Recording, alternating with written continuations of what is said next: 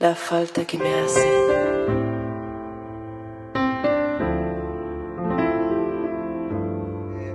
buenas tardes en, en Argentina, buenas noches en España. Hola Camilo, ¿cómo estás? Hola Carlos, ¿cómo están? Eh, bueno, eh, estamos iniciando una reunión más de esto que llamamos la falta que me hace, esta vez en la versión Zoom. Em, y en esta ocasión se nos ocurrió que podríamos conversar con, con colegas del otro lado del charco, de Europa, que era una posibilidad súper interesante de, bueno, saber cómo estaban llevando este momento y cómo pensaban este fenómeno al que le pusimos como nombre, ay, me olvidé, la voz, ¿cómo era el nombre? ¿Todos youtubers? No, todos youtubers. Todos youtubers, usos de la voz o la voz en psicoanálisis. Tengo Sí. acá eh, la lista de quienes tenemos como invitados, que yo tuve el gusto de conocerlos en ocasión del Congreso de Barcelona. Están invitados hoy eh, María Guardarucci, que es argentina, De La Plata, ¿verdad? De La De Plata. Sí, de La Plata. ex residente del Sor María Ludovica, Eric González de Venezuela, después se presentarán, eh, Marta Berenguer de España, Marta Gutiérrez de España. Vamos a diferenciar ahí. Marta, Marta Berenguer de Marte, Marte Gutiérrez, ¿sí? Para no confundirnos. Y last but not least, mi amigo Howard Roos, que es un, un genio del cosmos, que sabe, sabe mucho de rock, ¿sí? Porque pertenece, Me voy, me voy, Carlos. Ya, ya me voy. porque pertenece a Gran Bretaña y sabe mucho de rock. Eh, bueno, Camilo. eh, Bueno, nada, eh, mantenemos un poco el, el secreto, pero ayer ya estuvimos reunidos, ¿eh? estuvimos reunidos conociéndonos, y bien nos conocemos, poniéndole un poco de palabra y, y salió muy linda la, la charla de ayer. Sería bueno que hoy podamos repetir ya compartiendo con todos los colegas que se van sumando esta idea de que ustedes nos puedan contar a nosotros, ustedes que han vivido antes, y como dice Marilyn Bruce, salteándose el instante de ver, sin posibilidad de comprender, ya frente al acto de la, de la pandemia instalada, el confinamiento y la cantidad de, bueno, la diferencia en la cantidad de muertes y de lo que ha sido Europa en relación a la, Argentina y a Sudamérica, ¿cómo ustedes han eh, podido llevar adelante y qué, qué les va enseñando, eh, cómo han llevado adelante la- el lugar del analista, la función del analista, cada vez que invención hecho uso, y conversar un, poco con ustedes para encontrarnos un poquito más cerca y, ver cómo el psicoanálisis funciona cuando se presentan estas contingencias. Les recordamos también a los colegas y los amigos que nos están viendo que está el chat abierto en el caso de que quieran intervenir, hacer preguntas, etc. bueno, adelante quien quiera empezar con lo que sugirió Camilo y retomar un poco lo que estuvimos conversando ayer, que estuvo dinámico y, y- y muy, muy entretenido.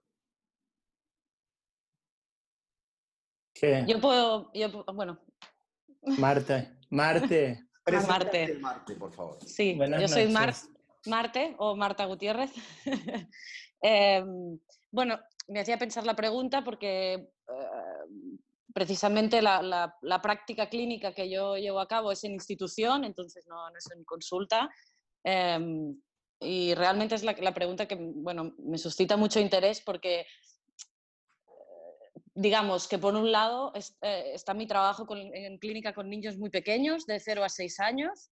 Entonces, en este caso, pues es interesante como las maneras, ¿no? Yo me apunté las diferentes invenciones, ¿no? Que en- han surgido eh, en estos días, porque hay, hay casos en los que mm, por, por las dificultades o por, porque el niño es muy pequeño, es muy difícil hacer, ¿no? Una, una sesión o, mm, aparte no, sin la presencia del cuerpo, sin los objetos, todo eso es muy complicado en la clínica infantil.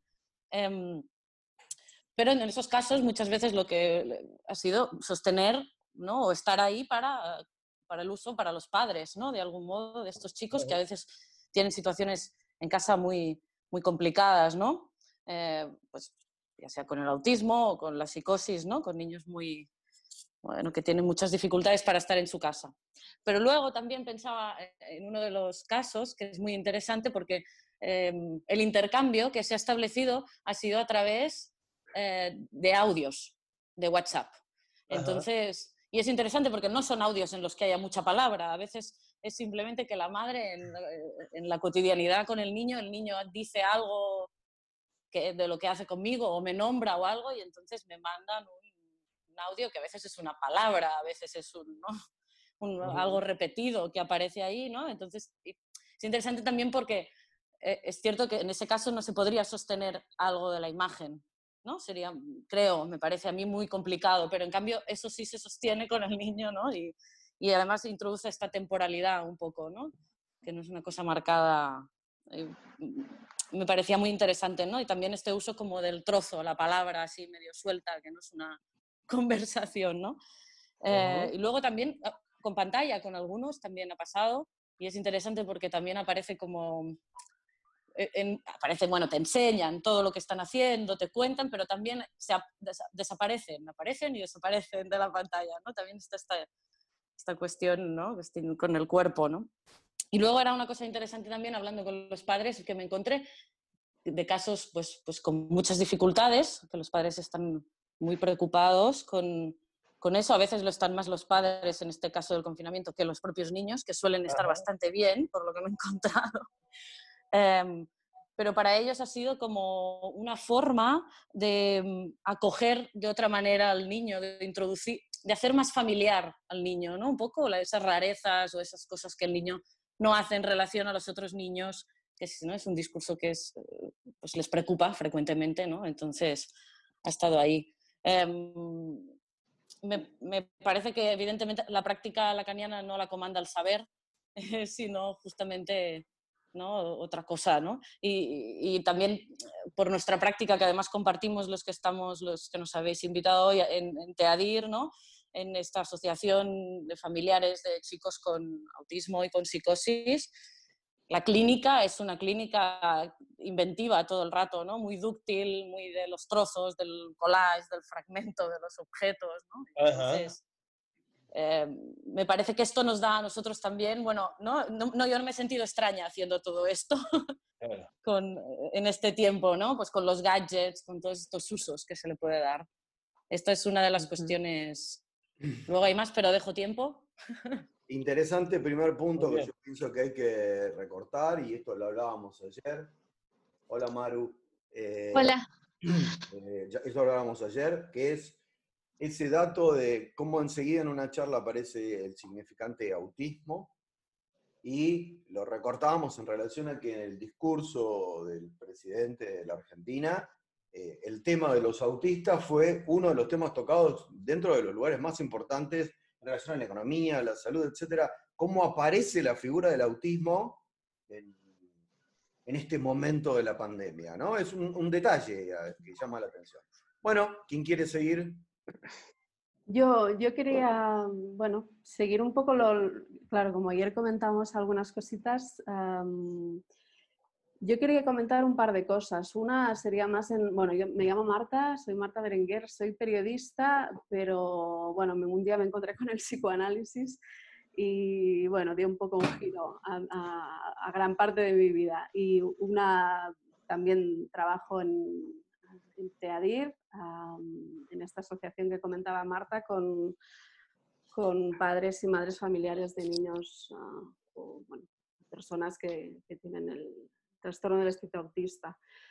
Mm, que- quería decir dos cosas. Una, eh, más en relación a, la, posición analizante, que me parece muy interesante también hablar de eso, porque mm, estamos hablando, me parece mucho, en el campo del psicoanálisis sobre la posición o la presencia del analista, pero también creo que es muy interesante que los analizantes podamos decir alguna cosa sobre, so- si hemos retomado de alguna manera nuestro, nuestro análisis, qué podemos decir también de eso, ¿no? Porque yo pienso muchos, eh, o bastante estos días en, en qué es la interpretación o cómo podemos pensar la interpretación en, en estos espacios ah, virtuales o, bueno, cada uno lo- si lo ha retomado, cómo lo ha retomado. En mi caso yo lo he retomado por teléfono porque me parecía que era, quizá el, el- aparato, digamos, que, que me parecía más, más interesante para, para mí.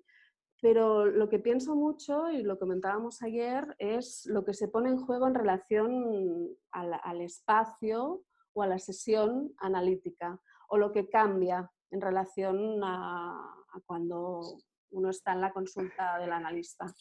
Y se puede pensar en relación al espacio como, bueno, ir a la consulta del anali- del analista y lo que sucede ahí, eso sería, digamos, lo, lo primero que me venía a la cabeza cuando hay algo de, la- de esa- de ese espacio, de ese, como lo dice Miller muy bonito, que es una sesión analítica, es, un- es como un paréntesis. En ese paréntesis hay algo que ahora está modificado. em, y lo pensaba en relación no tanto en el lugar, eh, en ese lugar que, que también está en juego, sino pensándolo cómo lo podemos pensar en relación al, al espacio más bien topológico, que creo que tiene mucho que ver y, y- y me parece que es importante destacarlo con la presencia de los cuerpos. Ujú. Hay, hay, hay interpretaciones que creo que no, no sé si se podrían llevar a cabo sin la presencia de los cuerpos. Seguramente hay algunos efectos de interpretación en, la práctica que se puede llevar ahora a cabo, pero pienso también mucho a veces en, el, texto de Freud sobre la negación, ¿no? cuando habla de, esa interpretación más en el, plano o en el nivel intelectual de, bueno, sí, ese no es mi madre, digamos, lo podemos en- entender, pero eso no quiere decir que hayamos aceptado eh, es la represión o, lo que está en- realmente en el nivel pulsional, que es lo interesante, o, me parece que es lo, bueno, lo que me parece que el- límite, digamos, de lo, de lo virtual mm, pone en juego ahí.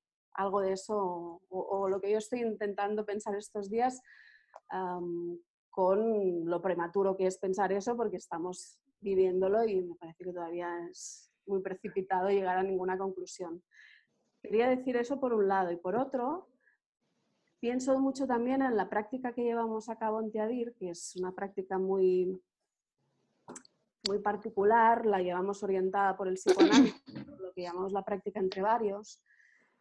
Y, por ejemplo, en el caso de los sujetos autistas, ah, me parece que, nos- o al menos lo que yo puedo decir ahora que he aprendido de esta práctica, tiene que ver con este, este nivel de la interpretación en, lo que Lacan conceptualiza, con, que es un tema muy complejo y tampoco hace falta aquí desarrollarlo, ¿no? pero cuando él habla de la lengua, ¿no? yo creo que con el autismo o lo que aprendemos, o al menos yo puedo decir que he aprendido del trabajo con los sujetos autistas, es el trabajo que se puede hacer a ese nivel, que es la materialidad de- de esa lengua, del- de la cosa más, no sé, de, de lo sonoro, de, los objetos que se ponen en juego.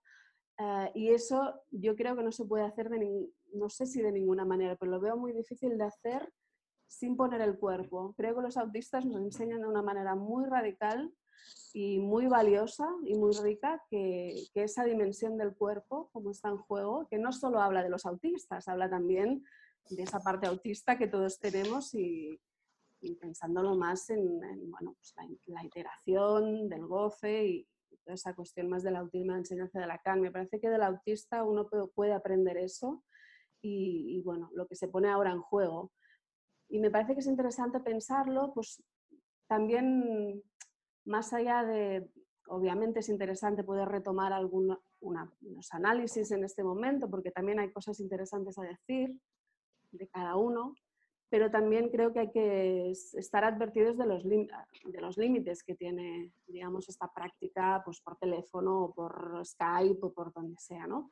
Hay una frase muy bonita de, que leí el otro día de Laurent en, una, en la revista La Cause du Désir de Internet avec Lacan, ese número que él dice, uh, bueno, uh, servirse de Skype, digamos, pero para prescindir de él.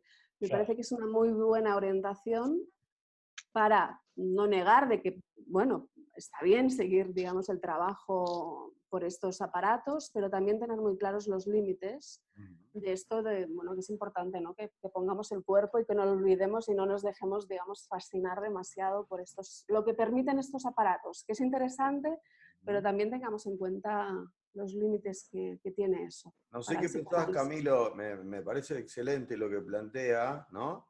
Acerca de que ta, tal vez cada uno pueda hablar a partir también de su propia experiencia analizante. Eh, y esto que trae Marta de, de el uso, pero la posibilidad de prescindir del uso de- del- del aparato, del gadget, Sí, Teniendo en cuenta que se sigue sosteniendo lo que planteó Marilyn Bruce, que todavía estamos en el instante de ver, previo al instante de ver. Porque pensaba, ¿y si no fuese la última pandemia? Eh, y si esto se continuara eternamente, ¿no? ¿Cómo tendríamos que pensar el fenómeno? Puede ser que cambie para siempre, no se sabe. Pero está planteado. Gracias. Mm. ¿Quién sigue? Yo puedo seguir. Eh, ah, ok. Eric. tú, Howard. Howard, Eh, sí, yo puedo Come on. seguir eh, porque come on, mate. quiero decir algo relacionado con, con esas limitaciones ¿no? Eh, que, que Marta Beringer ha mencionado. Eh, yo, yo soy Howard Rouse, eh, trabajo como psicoanalista en, en Barcelona. Trabajo también en, en- en centros de atención y consulta en las afueras de Barcelona y obviamente también en la asociación TEADIR, como, como han mencionado mis colegas. ¿no? Los miembros del LP. Sí, sí, sí. Am, sí. Am, no, no, no tengo ninguna respuesta general sobre la eh, em, sobre cómo ha cambiado la situación del psicoanálisis en, Barcelona o, o España, pero quería, quería intentar extraer una, una lección de, de mi, ni de una viñeta, de, un, de un- fragmento de conversación con un niño autista también que, que veo, ¿no? Que un chico de, de 12 años, ¿no? Eh, hablamos eh, juntos ayer y hablamos de la importancia en este momento de, de aprender lo que siempre hacemos, ¿no? Pero aprender en el momento del coronavirus de, lo- de los sujetos autistas, ¿no? Que pueden enseñarnos. Entonces quería compartir con vosotros un, un pequeño fragmento, ¿no? Eh, concierne a un chico, de, como he dicho, de 12 años, que, que llevo cuatro años viendo y obviamente no voy a entrar en todos los detalles del caso, pero para decirlo rápidamente, es un, es un, es un chico eh, muy, muy afectado por la, por la cuestión de lo, de lo infinito, ¿no? Un chico muy enredado en lo, en lo infinito, ¿no? que, que tiene que ver con, con, con lo virtual.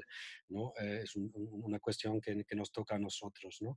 Pero lo que, me, lo que quiero plantear es, em, estaba escuchando, la, la- seguramente que mu- muchos de nosotros lo hemos escuchado también, la conversación entre Miquel Bassols y Luis eh, Dario Sala- Salamone, ¿no?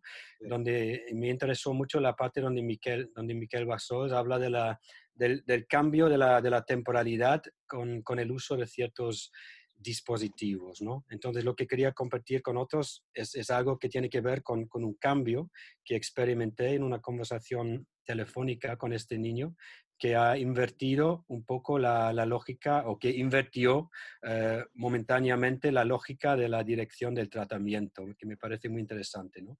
Para decirlo rápidamente, es un, como he dicho, es un niño muy enredado con la cuestión de lo infinito y yo siempre he intentado orientar el tratamiento siguiendo un poco, es algo que leí antes, ¿no? Siguiendo un poco lo que Lacan en el seminario 10 llama la, un uso de la voz eh, de forma fática, ¿no? Toma ese término de, de, de Jacobson, ¿no? En, Jacobson es, es, más restringido, ¿no? Se refiere a, la, a, la, a, a, a un intento de establecer, establecer el contacto, ¿no? En la comunicación. Pero Lacan, y eso me parece muy importante, podemos hablar un poco más de eso, Lacan amplía mucho este, este concepto de lo fático y dice que se refiere a un vacío en el, en el otro, en el gran otro como, como tal. Entonces, para decirlo rápidamente, yo siempre he intentado orientar el tratamiento con este niño con un uso fático, eh, se puede decir, del lenguaje, ¿no? Apunt apuntando sutilmente a un agujero en el otro, ¿no? En, en, en, de forma muy sutil, por supuesto, um, y, y, y de, de, forma momentánea también, ¿no? Eh, y eso ha tenido efectos en el tratamiento. Lo que me interesa es que, es que en esta conversación uh, muy, muy corta, telefónica con él, él, él me estaba comentando um, uh, trabajos de investigación que está haciendo en el, en casa le, le mandan ¿no? eh, trabajos desde el colegio y él me estaba co- comentando un poco esos trabajos extra ¿no? que él, él- él- él- recibe ¿no? del, del cole. Y apareció un momento de, silencio en la conversación telefónica y yo, yo me sentí, eh, o, o yo caí directamente, ¿no? Quiero aprender de, de mi error en este caso y me parece que él, él me enseñó, como siempre lo hacen los niños autistas, él me enseñó sobre la lógica de mi propio error, ¿no? Yo, yo- con ese, ese, ese silencio, yo caí en la trampa de, de entrar un, un poquitín, muy poco, en el sentido común y preguntarle eh, con respecto a esos trabajos o, o comentarle, yo, yo le he dicho algo así como, ah, entonces supongo que con estos trabajos tienes bastante material para, para llenar eh, eh, las horas del día, ¿no? Y él me respondió de, de una forma, po- tampoco mucho, pero de una forma un poco, poco agresiva, diciéndome que que- que to- qué pregunta más estúpida. Obviamente mis investigaciones son infinitas, ¿no? Me, pare- me parece genial, ¿no? Es, una verdadera lección clínica, ¿no? Porque invirtió completamente la lógica de las sesiones que tenemos normalmente. Normalmente él viene, entra un poco en sus enredos infinitos y yo hago un intento de agujerear un poco esa lógica. Y en este caso, ¿no? Aparece el silencio por, por la conversación telefónica. Yo caigo en la trampa de producir un poco, un poco de sentido y él me responde con una lógica aplastante, ¿no? Si, si, tú, si, si- si tú me vas a hablar de- de- en el sentido común, yo te voy a decir directamente que mis investigaciones no tienen ningún límite, ¿no? Son infinitas. Me parece, lo, lo dejo ahí, ¿no? Pero me parece una, una, una, una lección clínica impresionante. Y, y- y ese, ese tema de, la, del, del, de la- del olfático en Lacan en relación con el objeto voz me, me parece fundamental. ¿no? Mi pregunta sería, eh, eh, ¿hasta qué grado podemos mantener algo de ese uso olfático del lenguaje o de la lengua, incluso como ha dicho muy bien Marta Beringer, cómo podemos mantener o preservar algo de eso de forma virtual? Me parece un tema complicado también, pero lo, lo- lo dejo ahí. Perfecto. Excelente. Tenemos algunos mensajes, si quieren los, los mechamos mientras tanto. ¿Te parece, Camilo? Sí, sí, se puede leer y después le pasamos la palabra a Eric o a María. Perfecto. Escribe Ana Sol Siquic de Mendoza, de Argentina, dice, quizás lo que se puede pensar en relación a los dos reales de la respuesta a Ritter es que hay algo posible de tocar en relación al agujero entre real e imaginario, pero es más difícil tocar algo de ese agujero entre real y simbólico. Lo, dejo planteado para que lo discutamos.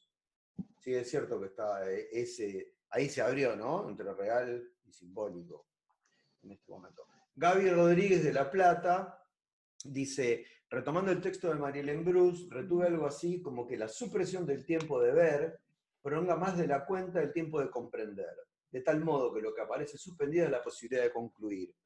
Eh, absolutamente de acuerdo. Esto lo hablábamos en la reunión anterior, Sí. cómo estamos viviendo en el Día de la Marmota, aparentemente, y por lo menos en mi experiencia en la, de la clínica. eh, también está en el video, hay un video de Salamone con Marcus Andrés Vieira, y Marcus lo que dice de la clínica online, digámoslo así, es que le resulta muy cansadora justamente por estar todo el tiempo advertido de no inyectar sentido constantemente, pero al mismo tiempo hay un continuo, ¿no? No sé si les pasa lo mismo, a mí me pasa que me llaman por Skype, me llaman por WhatsApp web, me llaman por teléfono, me mandan hasta SMS. Entonces, este presente compactado es recontra fuerte, imposibilita realmente llegar siquiera a un tiempo de comprender. María del Pedro dice, y el tiempo de concluir está más ligado a los tiempos del otro que un acto propio. No hace una pregunta. La puedo, la vuelco al, no sé cómo decirlo, al monitor. Eh, Jorge Sanda, respecto a los autistas, es interesante pensar con Maleval sobre los ojos inofensivos, donde ubica que la mirada y la voz son soportes que no lo angustien al sujeto autista. En este sentido, habla de los dibujos animados y la mirada de los animales, voces no imperativas y miradas no inquisidoras. En ese sentido, podría pensarse cierto posible aprovechamiento de este periodo particular una voz desde el teléfono, sin mirada. Era una telenovela argentina, una voz en el teléfono. Una voz en el teléfono. Yo creo que, ¿Eh? Sí, sí. que, sí. María, que María quizá puede ¿no? entrar por ahí. Bueno, eh, Bueno, plantea las preguntas que podemos después conversar. Eh, le pasamos la palabra a María, presentate, por favor. Sí, sí, sí. Em, bueno, puedo empezar por ahí. Me parece interesante también el formato que planteaba Marta de la experiencia, bueno, un poco en la práctica y otro poco como, como analizante. En relación a la práctica, sí, yo también trabajo en la asociación TEADIR. Eh, estoy trabajando ahora mismo en un dispositivo, en verdad, con chicos adolescentes con este tipo de dificultades de, de establecer cierto vínculo con, con el otro me recordaba mucho también el, el texto de Brodsky que comentaron la vez pasada sobre la función que la sustracción del cuerpo eh, puede cumplir para determinadas coyunturas subjetivas. Esto siempre estuvo muy, muy presente, incluso Graciela misma hace referencia justamente a los gadgets en este punto. Los talleres con los que nosotros trabajamos, los gadgets estuvieron muy presentes desde el inicio. De hecho, fue no solo una condición para que nosotros eh, fue básicamente una condición para el consentimiento de estos chicos, para que nosotros podamos entrar en su mundo, pero también para que ellos puedan salir de alguna forma de, de sus casas, porque eran chicos que estaban durante mucho tiempo eh, aislados en su casa, con una dificultad tremenda para poder salir a la calle. Entonces muchos de ellos traen incluso este tipo de objetos al, al taller. Y siempre fue también una forma de poner al otro a raya. ¿no?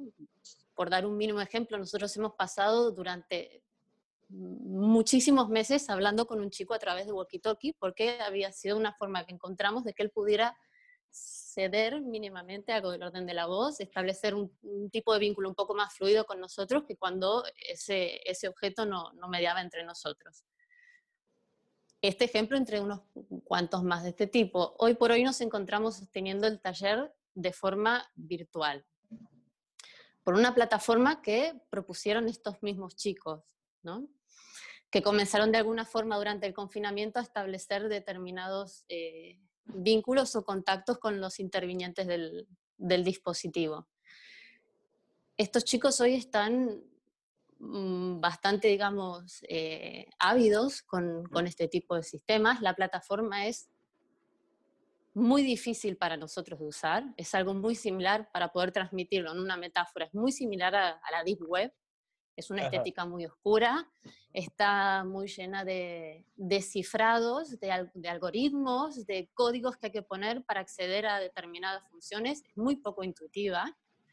Nosotros, eh, sinceramente, estamos más destituidos que nunca, porque realmente eh, sabemos muy poco y entendemos muy poco, pero aún así, este, bueno, lo que estos chicos devolvieron, bueno, de alguna forma fue el entusiasmo por haber vuelto a, establecer algún tipo de vínculo con la gente del equipo, pero también con otros chicos. Para nosotros también fue importante situar a través de este tipo de contacto un exterior respecto del confinamiento, porque son chicos que muy rápidamente tienden al repliegue. Era un trabajo que nos había costado mucho y obviamente nosotros tenemos en el horizonte poder volver de alguna forma al, al taller presencial. Este, y bueno, por supuesto, la angustia esta vez quedó más bien de nuestro lado, porque obviamente es la angustia que genera estar cerca de, de un mundo que no, no, es al que estamos habituados, sobre todo un lenguaje que no es el que estamos habituados. Lógicamente es una experiencia todavía muy pronta para nosotros, eh, muy difícil todavía de poder elaborar, de poder formalizar, pero bueno, la, la sostenemos y ya podremos poco a poco poder separarnos un poco de la experiencia como para poder elaborarla. Eso por, por un lado en relación a la práctica. Y después eh, me gustaba la propuesta también de Marta en relación a, a como analizantes. Eso. La cuestión. Eh, particularmente en, con esta especie de, de, agilidad con que se dio todo acá en, en España. Eh, en la inmediatez, el primer, la primera sensación mía fue más bien de alivio, ¿no? ¿Por qué? Porque de alguna forma las exigencias del otro social se habían rebajado, el otro había tambaleado y fundamentalmente porque yo no tenía la culpa de eso. Así que para el escenario de la neurosis era fantástico de alguna forma, ¿no? Este, mm, ¿Qué pasó? Los primeros días este, este escenario se sostenía. Yo soy participante de la sección clínica de Barcelona, que es como si en Argentina fuera el, el ICDEVA. Em, y recibo un mail de mi analista dirigido, por supuesto, a, toda la clase, que tenía que ver con cómo se iba a dar continuidad al, al seminario. Y algo que estaba ahí escrito en el primer párrafo que introducía la temática, este, toca directamente ese punto de comodidad que para mí se había de alguna forma instalado, que no me estaba específicamente dirigido a mí, pero para mí en un mail tenía el efecto de una interpretación. Estaba dirigido perfectamente a vos. Seguramente. perdóname, ¿no? Así como la pandemia te alivió la culpa de cargar con, con, el mundo, ese mensaje te estaba dirigido. Es muy interesante, no sé qué pensás, Camilo, ese recorte que hace. No, me, me hacía acordar a que toda carta llega a destino. Toda carta llega a destino. Ahora me quedé con. Eh, muy interesante cuando. Exactamente. sí, bueno, ¿qué toca algo del punto de comodidad en el que primero nos instalamos como respuesta? ¿Qué, qué, fue lo que ahí aparecía? A ver, en primer lugar apareció. Momento, momento, Me parece que lo dejó claro, dejó claro que eh, estando la ciudad vacía, no habiendo tanta actividad, eh, la, la, exigencia, la demanda superyoica del otro sobre ellas, algo se había detenido. Y es cierto que hubo un detenimiento en el externo para algunos, que produjo una, un desinflado del yo. Para algunos, no sé si para otros, pero no sé si querés contestar más. Pero bueno, a ver, no, no, no, sencillamente, de manera muy breve, eh, la primera respuesta mía es, este, me va a escuchar y claramente me escuché yo y la escucha se situó en, en otro lado, que es a partir del dispositivo tecnológico las entrevistas que tengo ahora porque no, no tengo otras condiciones para hacerla. Pero bueno, me recordaba también mucho a la, cita de Dichacha que, que, vos, Carlos, creo que compartiste también en relación a la función del analista y la distancia, ¿no? Porque creo que decía algo así como traduciendo la voz de, la, de Lacan, aún en la distancia me encuentro presente. Entonces me parece que bueno, que es algo también que se da porque está fundado en la función del analista, pero también en el trabajo analítico que uno mismo ha podido de manera humilde hacer, que hace que, bueno, que algo de eso no quede del todo confinado. Está perfecto para mí apuntado por Camilo cuando dice que la carta llega a destino, cuando la interpretación eh, cae en un campo fértil, venga de donde venga, eh, produce, toca algo, ¿no? Eric, quedas tú. Carlos, gracias por, por, la invitación. De nada, un gusto. Eh, a ti te conocí en Buenos Aires, no nos conocimos aquí en el Congreso, un poco antes del Congreso. Ajá. Eh, y hablamos de, de Piglia. Es Piglia, claro.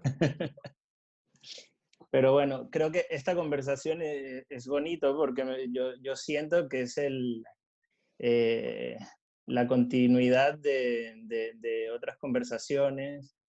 Esa que tuve contigo, por ejemplo, era, era la fiesta de la EOL de los 20 años, la que tuvimos después eh, en el marco del Congreso, que estábamos nosotros en una terraza de un bar a las afueras de, de, del, del, del fórum. Y últimamente me pasa eso, recordar con detalles esas escenas cotidianas en el exterior. eh, pero me parece interesante porque eh, bueno, Piglia lo dice, ¿no? Que la forma inicial del relato, de la ficción, es la conversación. De alguna forma, estamos en esa continuidad. Yo, bueno, trabajo en el ámbito de las toxicomanías, por una parte, eh, donde comparto también con Marte eh, y en, la asociación Teadir eh, desde el inicio, hace más de 10 años, en donde comparto también con, con todos los demás.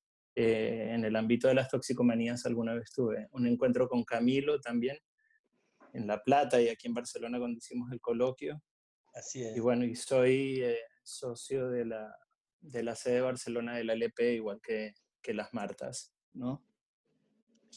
Y bueno, yo eh, un poco tomo el testigo de lo que dejó servido un poco María, porque eh, con esa referencia de eh, aparece ese tema que para mí, para responder un poco a la convocatoria que hacíais con respecto a la actualidad y la situación en Barcelona y el psicoanálisis y nuestra práctica, eh, yo había pensado en el sintagma un hilo de voz, ¿no? que luego tú me devolviste, Carlos, ayer, que esto era un punto que Irene Cooperbacks eh, trabaja en su primer eh, testimonio y que yo debo haber escuchado en las jornadas de aquí de la LP.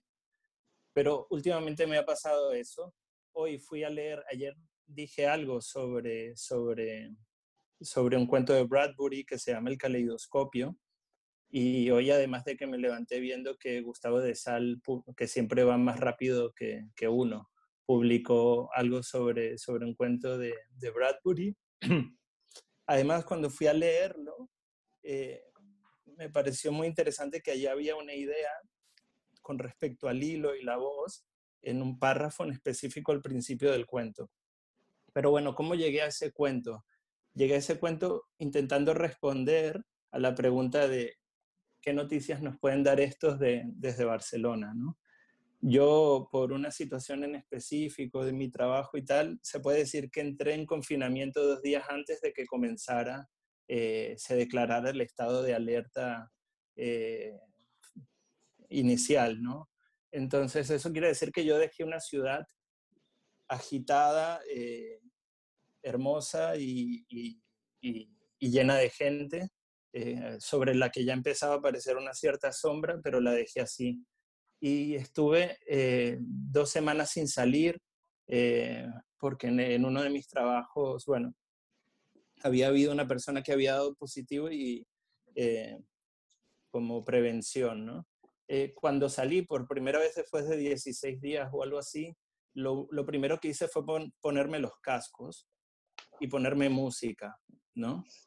Para poder llegar al supermercado y realmente poder superar un cierto efecto de, devastación eh, que me había devuelto mi, propia calle en el centro de Barcelona, siempre muy movida, ¿no? Entonces, la idea con la que se me resignificó todo después de un tiempo es ese hilo de voz, ¿no?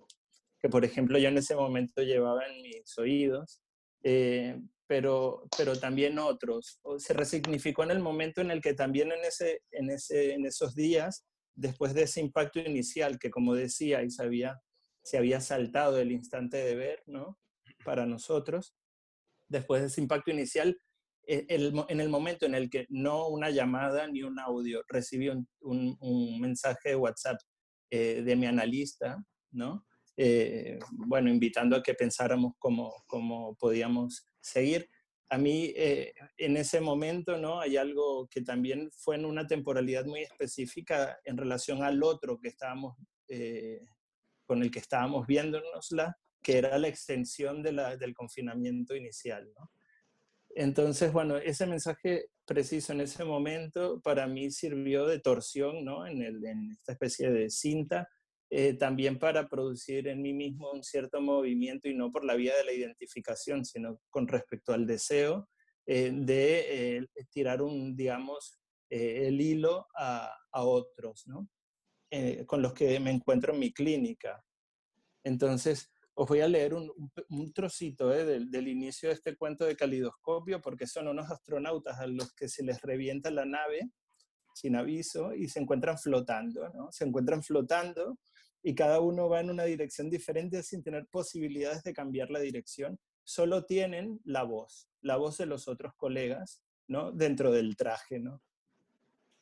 Y entonces dice, Bradbury dice, caían, caían como guijarros en un pozo se alejaban como piedras lanzadas por una catapulta gigante, y ahora en vez de hombres eran solo voces, voces incorpóreas y desapasionadas, con distintos grados de terror y de resignación. Y un poquito más adelante dice, pasaron unos diez minutos antes de que el terror inicial muriera del todo, reemplazado por una calma metálica, en el espacio las voces extrañas empezaron a, tejer. salían y entraban como en un oscuro telar gigantesco, cruzándose una y otra vez hasta formar un último dibujo. Entonces dicen, eh, ¿durante cuánto tiempo podremos hablar? Y uno de ellos dice, por la velocidad en que nos estamos alejando, hablaremos una hora. Y el otro le responde, bueno, una hora será suficiente, ¿no?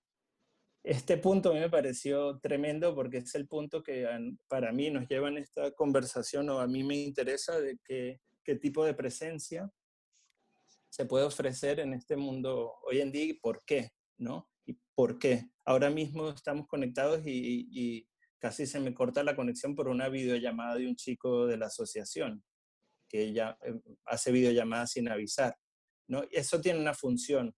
Nosotros le dijimos después de las primeras dos semanas a la madre que, que nos podía llamar porque estaba conteniéndolo, ¿no? Y las videollamadas son geniales porque él no necesita nada en el momento en que aparece la videollamada. Solo necesita producir ese vaciamiento, ¿no? Uno aparece en, la videollamada y ya él directamente se desinteresa. Era simplemente eso. Eso es muy, muy interesante, ¿no? Porque obviamente en otro tipo de marcos uno puede trabajar de otras maneras con este chico a un nivel muy interesante.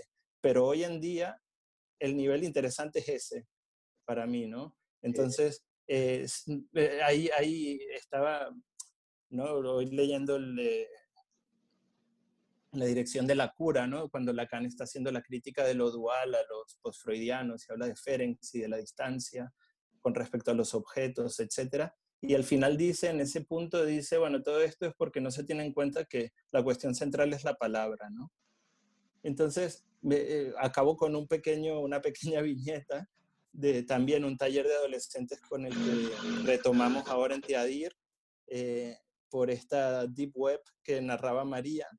Y es muy curioso porque, bueno, es un espacio con el fondo oscuro, están las voces de los chicos, escriben los textos ¿no? en, el, en el chat y empezamos a hacer actividades, pero unos chicos que son habitualmente gamers, se la pasan con la consola, acabaron, realmente pasamos dos horas jugando al ahorcado, ¿no?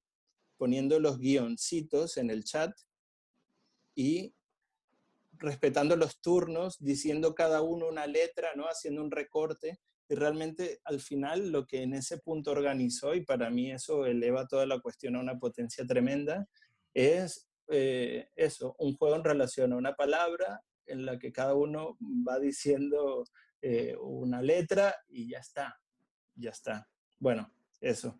Excelente. La verdad, prefiero mucho la viñeta clínica del joven autista que interrumpe la comunicación, el relato de Bradbury, que realmente es de terror.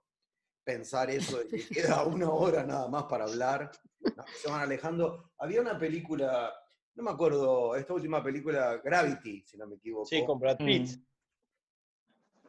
¿Brad Pitt? Hay una con Brad Pitt, sí.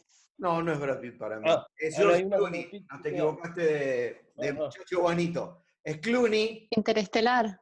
Ah, Interestelar. no, no, hay dos, me parece, Interestelar y Gravity, ¿no? Pero en, eh, creo que, yo, no me acuerdo cuál que la, la que se pierde el astronauta y se va volando, que es Clooney. Sí, yo creo que es Gravity. Es Gravity. Bueno, no importa, pero me refiero a que esa metáfora de que solo están atados por la palabra durante una hora es realmente profundamente angustiante. Eh, pero me gusta mucho cómo, lo terminaste, que es porque yo pensaba en eso, eh, cómo en este confinamiento, que por supuesto es distinto para la práctica privada, para la práctica hospitalaria, porque también hay que tener en cuenta eso, ¿no? que hay quien tiene que salir del confinamiento, que no puede trabajar solamente frente al monitor y estar quejándose de que esto es cansador, eh, ¿cómo volvió a su lugar el peso de la palabra? La palabra en sí mismo. Por eso la referencia a Piglia me parece que puede ser una de las referencias centrales para articular algún peldaño de respuesta, para empezar a, armar alguna respuesta a esto que por ahora no tiene mucha explicación y que no, no se calma.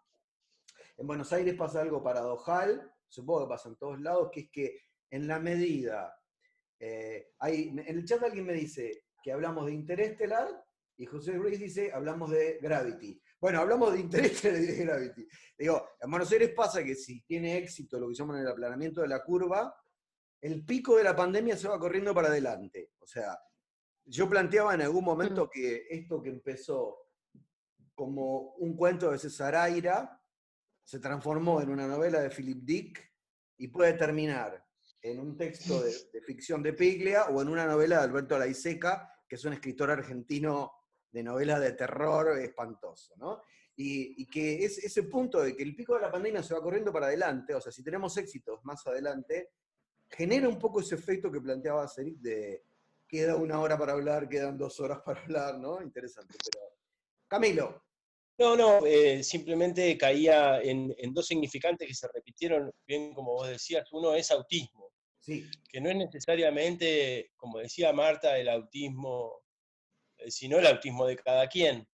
Eh, fue muy interesante que el presidente argentino dijera, bueno, los autistas no, no pueden entrar en el para todos de la misma manera, hay que escuchar los casos singulares y demás. Y después, déjame decir algo que parece superficial, pero a mí no deja de hacerme ruido, que en el discurso del presidente, a la par del reconocimiento de, la dificultad en los autistas, eh, él dice, los gobernadores me traen una problemática. Y uno esperaba ahí, bueno, ¿qué se está prendiendo en fuego, verdad? Y, y, dice, la gente necesita y quiere salir a correr. Sí, sí, fantástico, fantástico. Y a mí ahí también me apareció algo del orden del Forrest Gump, del autismo, digamos, del, de eso de, que no, de no poder parar, de estar dándoselas contra las paredes, ¿verdad? Eh, me parece que el confinamiento y la relación al autismo de cada quien es algo que se, podría pensar. Eh, por otro lado, me pareció eh, interesantísimo aprender de la práctica que ustedes llevan a cabo. Creo que no estamos tan alejados, que nos encontramos en, situaciones similares. Eh, por supuesto, tenemos diferencias de cifras, tenemos diferencias de muertos, tenemos diferencias económicas, políticas y sociales, pero a lo que hace la práctica del analista, me parece que andamos en, eh, puntos similares. Eh, muy agradecido de esta conversación porque nos acerca y, y, el otro significante que se recorta es la voz, ¿no? Sin duda. la voz que, puede, que produce, fíjate que la voz en Hogwarts es esa voz precipitada a llenar un vacío que era fundamental y que el paciente eh, dice, yo lo voy a resguardar. Si vamos a hablar de sentido común, no, ¿verdad? El, hilo de voz, el hilo de voz en, Eric, em, bueno, la palabra que la, que la interpreta María, eh, la voz me parece que es el otro asunto que ha tomado relevancia. Eh, pensaba también, eh, y estaba leyendo un mensaje de Gaby Rodríguez, dice, leía el otro día sobre las potencialidades de la metáfora, que la metáfora comenzó siendo bélica, ¿sí? es una guerra, y que ahora es alpinista. Es cierto, sube, baja, se aplana. Es cierto. Bueno, yo pienso que se va modificando la metáfora a medida que se va pudiendo construir, se va pudiendo decir algo de esto.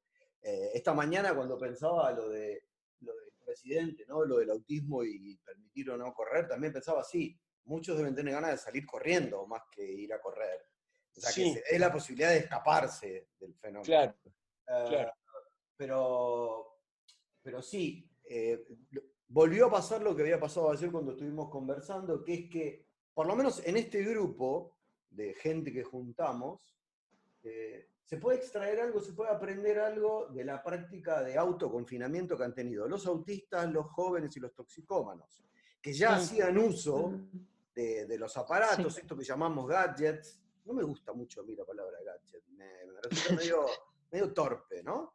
Pero, digo, pero ya sabían y tuvimos que ir a aprender de ellos los modos de comunicación, ¿no?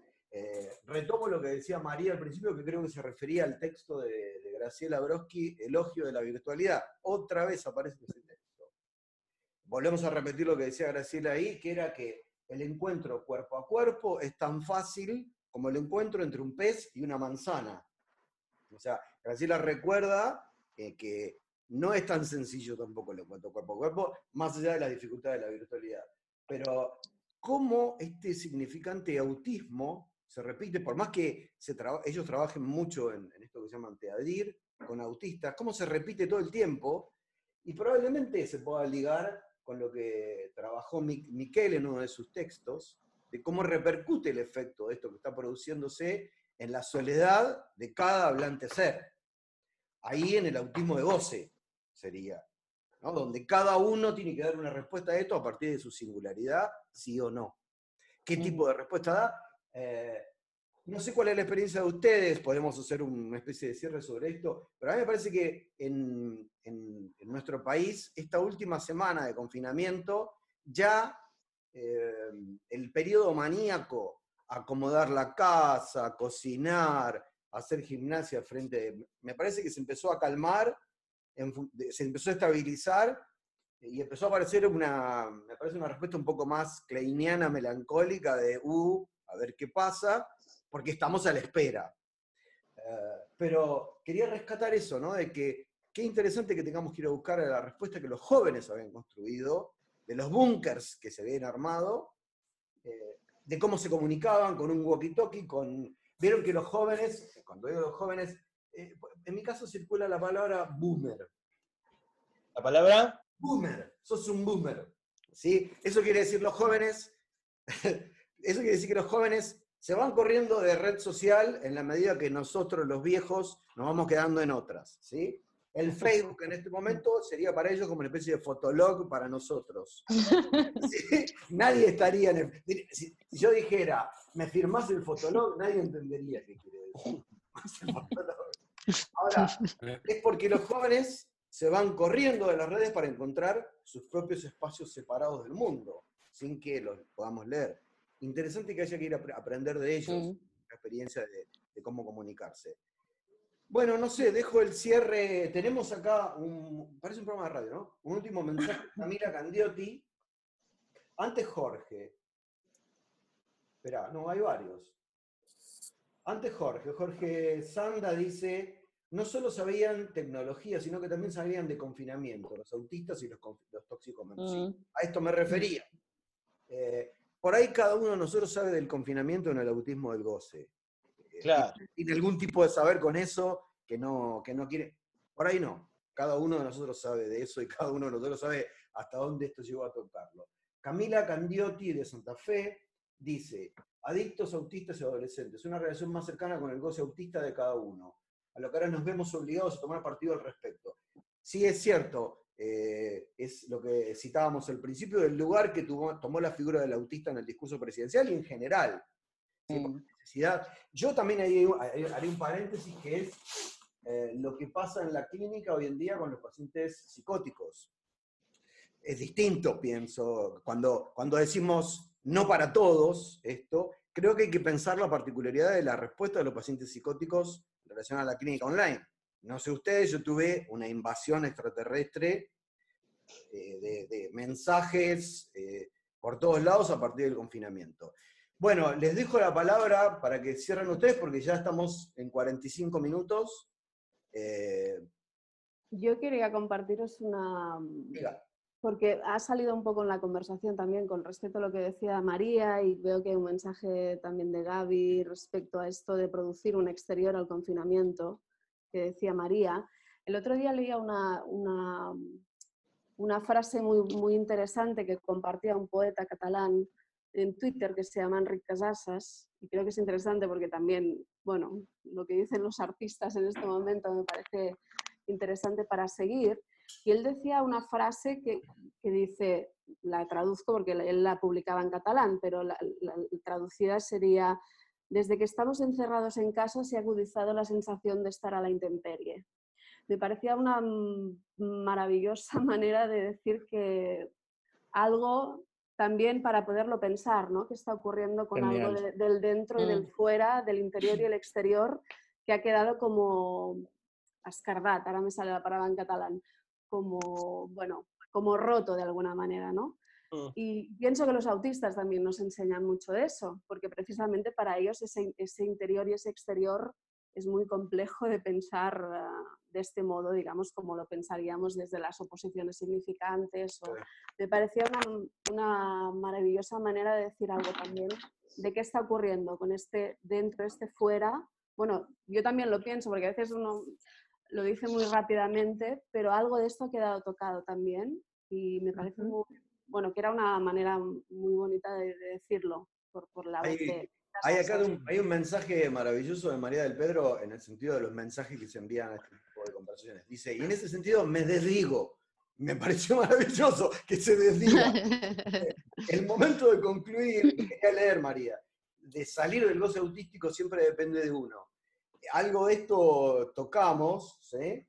Eh, y sí, es cierto, tal vez cuando avance esto, eh, yo quería también citar algo con respecto a esto que planteaba María, que es que en, en Buenos Aires había a las 21 horas un aplauso para los médicos y 21 a 30 un abucheo para el gobierno, acá se llama un caceroleo.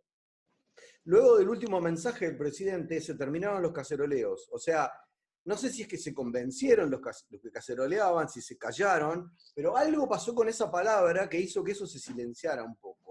Si es miedo, simplemente señalo el efecto de eso, de, algo que podríamos hablar en, en próximas reuniones, que es cómo se fue redistribuyendo en lo que se llama mundo el lugar del S1, el lugar del amo, el lugar del mando, ¿no? bueno, eh, eh, Eric, Loran, escribe sobre eso, ¿no? El momento de los líderes actuales, ¿sí? Estos, estos líderes que ya tocará el tiempo de, hablar de ellos. Me parece que el nuestro tiene la particularidad, más allá de todo partidismo, porque acá estamos en otro orden de discusión, de, traernos algo de discurso universitario, ¿no?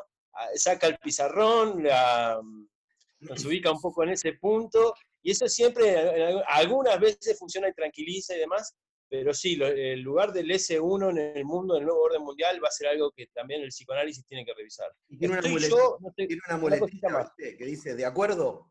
Con tiempo, ¿de acuerdo? Sí, De acuerdo. No necesita más. Estoy muy expectante también, eh, me gustaría y anhelo escuchar o leer algo de, de Miller, que es un gran periodista, como él se nombra, es, alguien que está siempre a la, vera de lo cotidiano y de lo que hace los amos, el amo actual, y, ya tendremos alguna noticia a ver qué, cuál es la elucubración mileriana al respecto. Yo estoy muy, muy interesado en escuchar algo de eso también. Bueno, eh, como decíamos, no hay que extenderse en las cosas, lo bueno, si breve, dos veces bueno. Ya llevamos cuarenta y pico de minutos. No sé si alguno quiere agregar algo más, no quiero cortar sin, dar esa posibilidad. la referencia de Marta sobre Casasas me, hizo recordar un fragmento del seminario 5 que me gusta mucho cuando Lacan habla de las dimensiones del, del, otro, eh, que cuando dice que el, el, hombre y la mujer, el, ser hablante, no lo dice así, eh, sea donde sea que llega, necesita eh, poner paredes ¿no? para crear corrientes de aire, dice. ¿no? Me parece genial con respecto a esta idea del inter, de la intemperie que, que, planteaba Marta y de esta, especie de trabajo y esfuerzo para poder eh, producir en interior y exterior. Y, y, justamente lo que me resonaba en ese corrientes de aire, eh, podríamos pensar la voz, ¿no?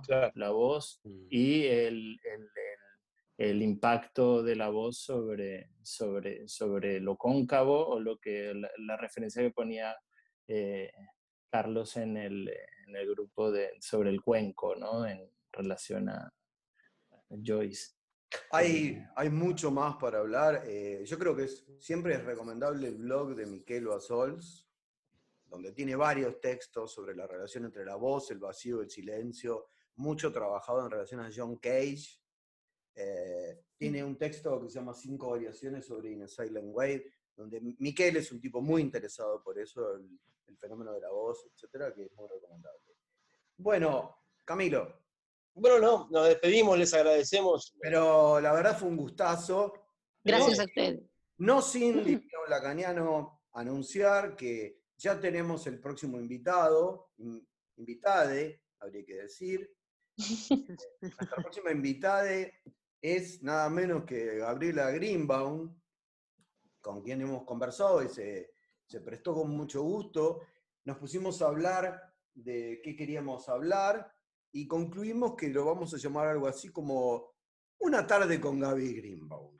¿No? Hacer algo bien relajado. Que ponernos a romper la cabeza sobre la voz, el cuenco, lo vacío, la angustia, etcétera, alivianar un poco, trabajar un poco en relación a su libro, Una mujer sin maquillaje, una conversación. Como si fuera una especie de programa de domingo, una conversación con Gaby Grimo que puede ser muy interesante a la que están todos invitados.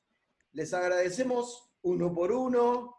eh, Sí. Obviamente. Nosotros a vosotros. No, no, no, fue un placer. Gracias, gracias. Por supuesto. Gracias. Eh, yo te intuía que iba a pasar esto, Camilo te dije, chicos le dije lo de Camilo.